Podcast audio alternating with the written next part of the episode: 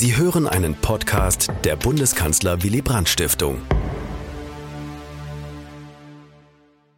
Willy Brandt, Freiheitskämpfer, Friedenskanzler, Brückenbauer, so heißt unsere Wanderausstellung, die durch Deutschland tourt.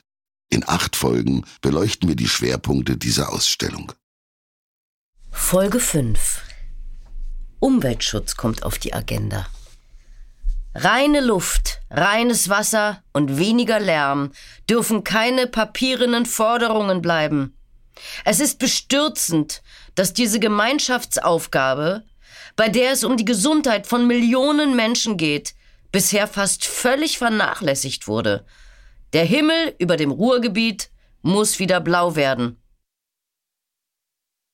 Schon 1961 versucht Willy Brandt ein Thema auf die Tagesordnung zu setzen, das in der Zeit des Wirtschaftswunders keine Rolle spielt. Den Umweltschutz. Auf einem SPD-Parteitag fordert er, der Himmel über dem Ruhrgebiet muss wieder blau werden. Dafür wird Brandt damals noch verlacht. Es vergehen noch zehn Jahre bis zum ersten Umweltprogramm in der Bundesrepublik. Das beschließt die sozialliberale Bundesregierung unter Kanzler Brandt 1971, um Lärm und Abgase einzudämmen, Schadstoffe in Lebensmitteln zu verringern und Wasser sauberer zu machen. Der Schutz der natürlichen Lebensgrundlagen und die Lebensqualität rücken Anfang der 1970er Jahre immer stärker ins öffentliche Bewusstsein.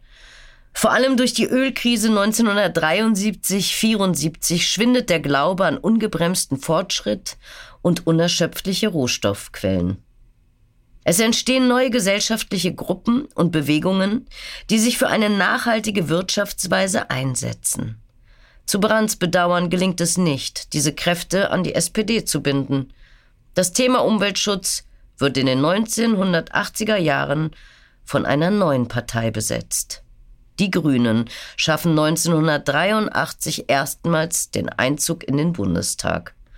Auf der Tagung der Nobelpreisträgerinnen und Nobelpreisträger in Lindau am Bodensee am 26. Juni 1972 betont Brandt, wie wichtig der Umweltschutz ist. Einerlei, ob gewisse katastrophale Folgen der Umweltverschmutzung in 10, 50 oder 100 Jahren eintreten.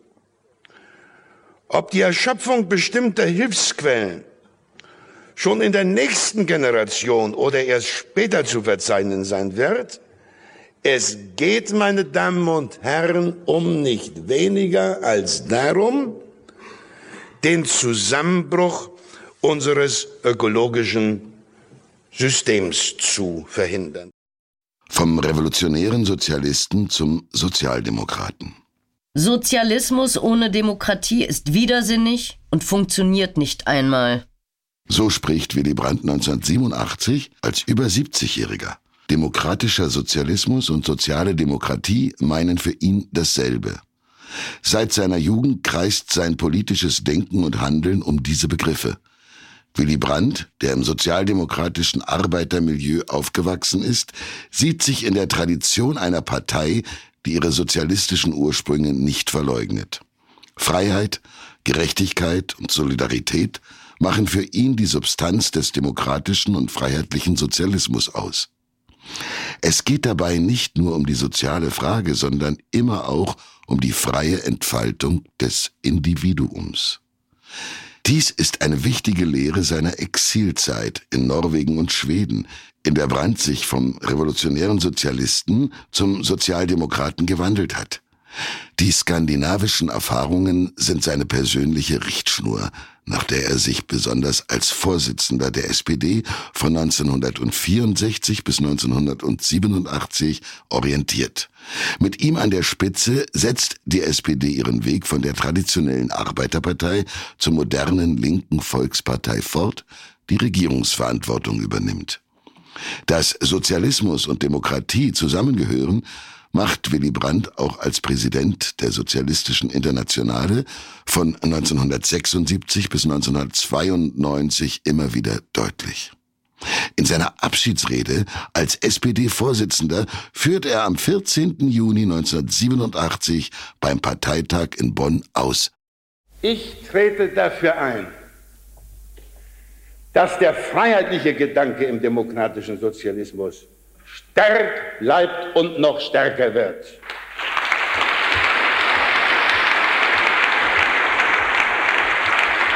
Das heißt, das heißt unter anderem, wir müssen uns nicht, uns der nicht nur, aber doch gerade sehr deutschen Neigung zur Machtballung in den Weg stellen. Und wir dürfen im Aberglauben an die stets heilsame Wirkung obrigkeitlicher Maßnahmen nicht nachgeben. Wenn der Freiheitsbegriff nicht entleert werden soll, muss er die parlamentarische Demokratie ergänzend seine Konkretisierung nicht nur in den Institutionen des Staates, sondern auch vor Ort und in den Unternehmen finden. Durch Demokratisierung des Wirtschaftsgeschehens, durch soziale und humane Kontrolle des materiellen Fortschritts, durch eine kommunale Selbstverwaltung, die man nicht verkümmern lassen darf, durch selbstkritische Weiterentwicklung der sozialen Demokratie und ihrer Institutionen nicht in bürokratischen Wucherungen und in der Machtvollkommenheit von Apparaten kann die Zukunft liegen, sondern sie muss liegen in der Mitentscheidung der Arbeitenden, der Verbraucher, zumal der Gemeindebürger. Für Freiheit gegen den Obrigkeitsstaat haben unsere Altvorderen gekämpft. Sie, wir, haben vor den Nazis und ihren mächtigen Helfern nicht kapituliert. Sie,